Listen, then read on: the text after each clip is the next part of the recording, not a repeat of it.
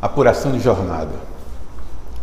Para apurarmos a quantidade de horas extras, vou fazer novamente um pequeno parágrafo, um pequeno parêntese para antes da Constituição e para depois da Constituição.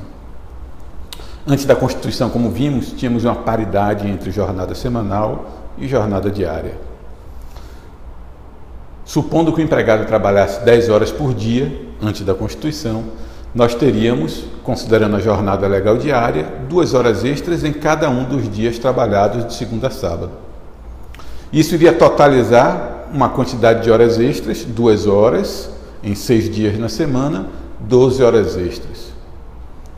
Apuradas, ou melhor, excedentes da jornada legal normal.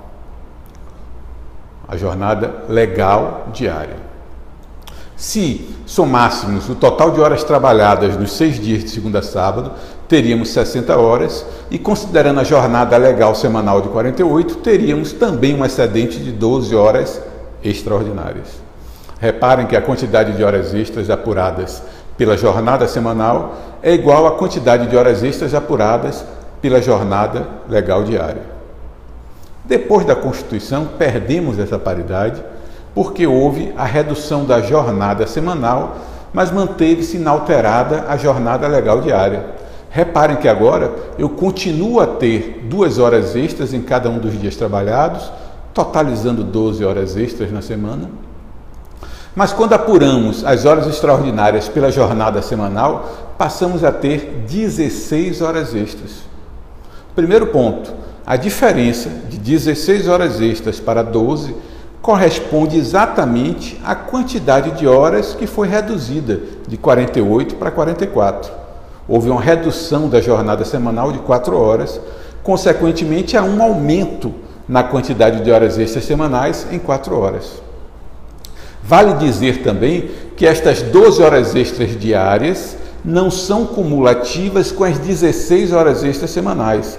O empregado não é credor de 28 horas extras ele é credor de 12, ele é credor do número que der maior, no caso 16 horas extras. Estas 12 horas extras diárias estão contidas nas horas excedentes da jornada semanal, correspondente a 16.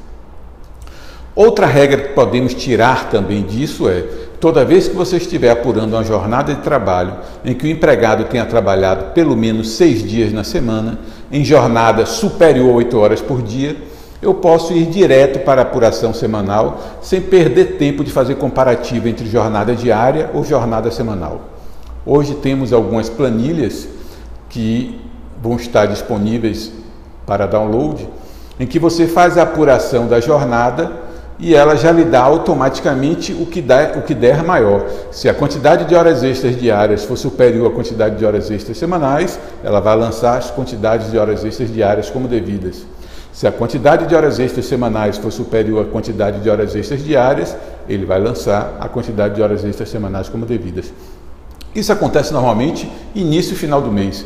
Nós podemos ter um mês que iniciou numa sexta-feira, ele trabalhou sexta e sábado. Na semana ele trabalhou apenas 20 horas, não ultrapassou a jornada semanal de 44, então a planilha vai lançar para ele 4 horas extras diárias. Na segunda semana ele trabalhou toda semana, a planilha vai lançar 16 e assim sucessivamente para todas as semanas trabalhadas integralmente.